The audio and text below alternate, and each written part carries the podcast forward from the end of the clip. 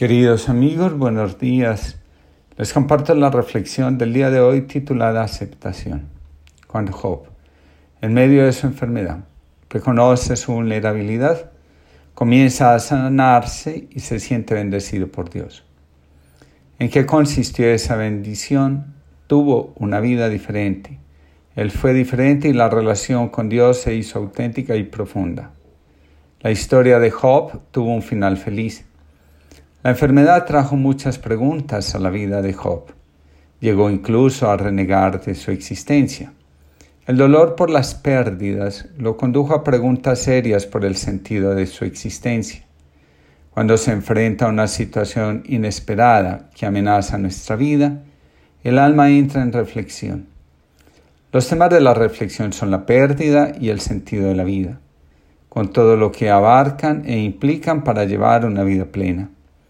Todas las preguntas nos van llevando hacia lo profundo, al lugar donde habita todo lo que hemos rechazado de nosotros mismos y donde también están las intenciones de la fuerza superior que rige, ordena el amor y nuestra existencia entera. En la quietud interior, el alma puede dejar atrás lo antiguo y conectarse con la fuente. Si el propósito se logra, el final es feliz. De lo contrario, viene la tragedia o la repetición que puede ser inmediata o después de un espacio de tiempo. Cuando el alma resuelve acertadamente la crisis, se siente feliz. Lo anterior le permite sentirse en paz. Cuando la solución es superficial o no corresponde del todo al llamado de la vida, entonces la lucha continúa. La crisis regresa. Los finales felices son aquellos donde la respuesta encontrada corresponde a la demanda inicial. Muchas crisis en nuestra vida persisten porque las soluciones que se dan resultan insuficientes o son inadecuadas.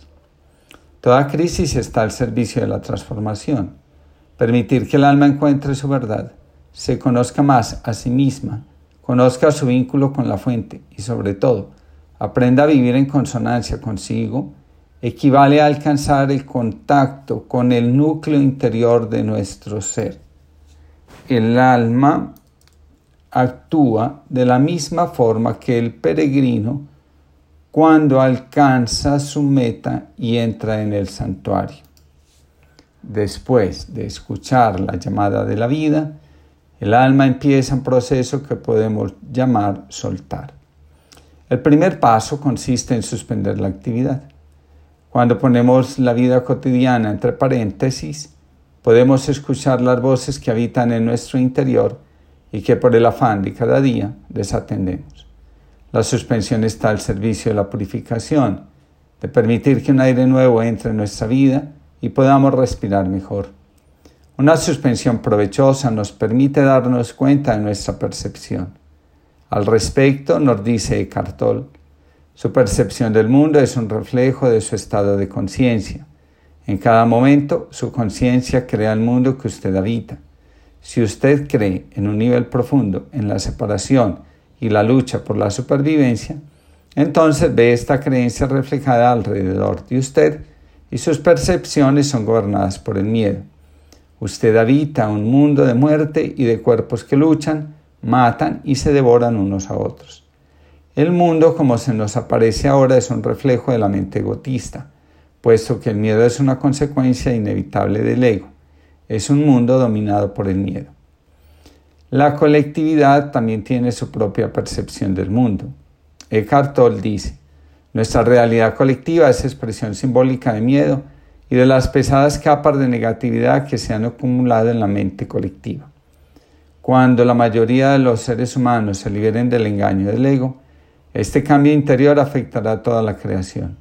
Usted habitará literalmente en un mundo nuevo. Es un cambio en la conciencia planetaria. Su tarea primordial no es buscar la salvación por medio de la creación de un mundo mejor, sino despertar de la identificación con la forma. Solo los que han trascendido el mundo pueden hacer surgir un mundo mejor. Los viejos patrones de codicia disfrazada de progreso e iniciativa, la indolencia ante el bienestar provocado por el afán de riqueza, la exclusión permanente de quien se siente vulnerable ante la vida, están llamados a ser superados. Nadie tiene el derecho de preservar su vida a costa de la vida de los demás. La muerte nos abarca a todos y transforma nuestra conciencia individual y colectiva. Ante la nueva situación, todos transitamos un camino que nos llevará de la negación a la aceptación y finalmente a un futuro diferente. Ante la crisis, el futuro empieza a surgir. Desde la aparición del acontecimiento, la llamada de la vida, hasta la aceptación hay tres etapas. La negación, la rabia y el miedo.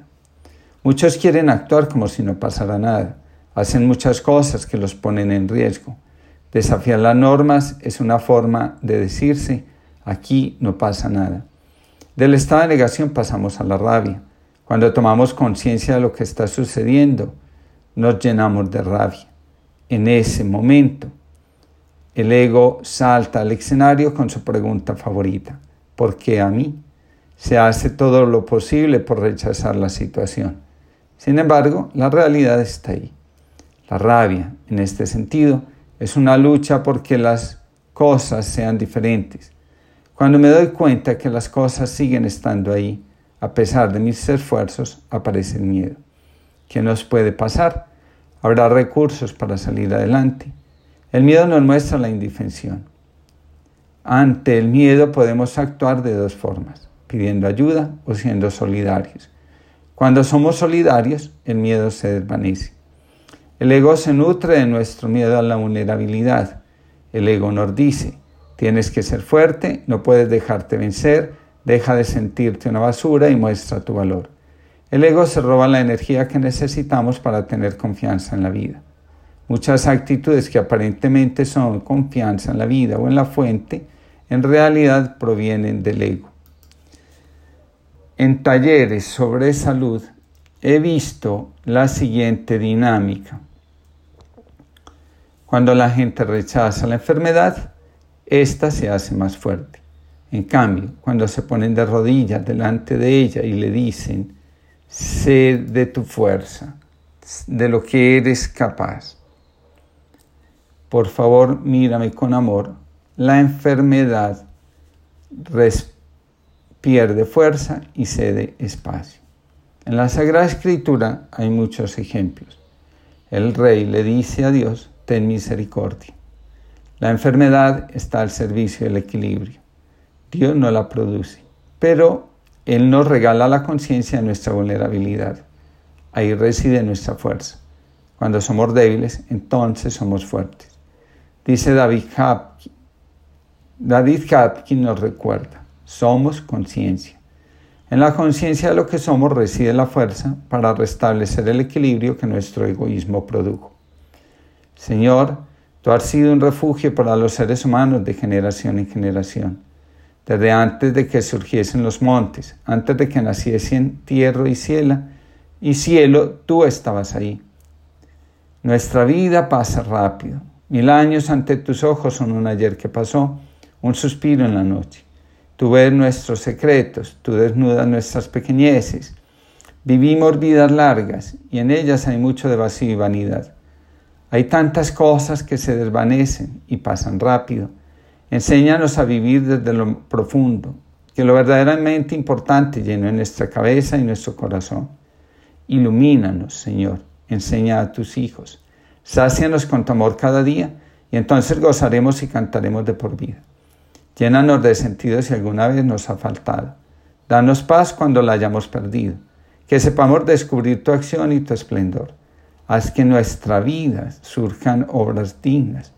Señor, tú has sido un refugio para los seres humanos de generación en generación. Que todos tengan una linda jornada llena de confianza en la fuerza que nos protege y nos salva.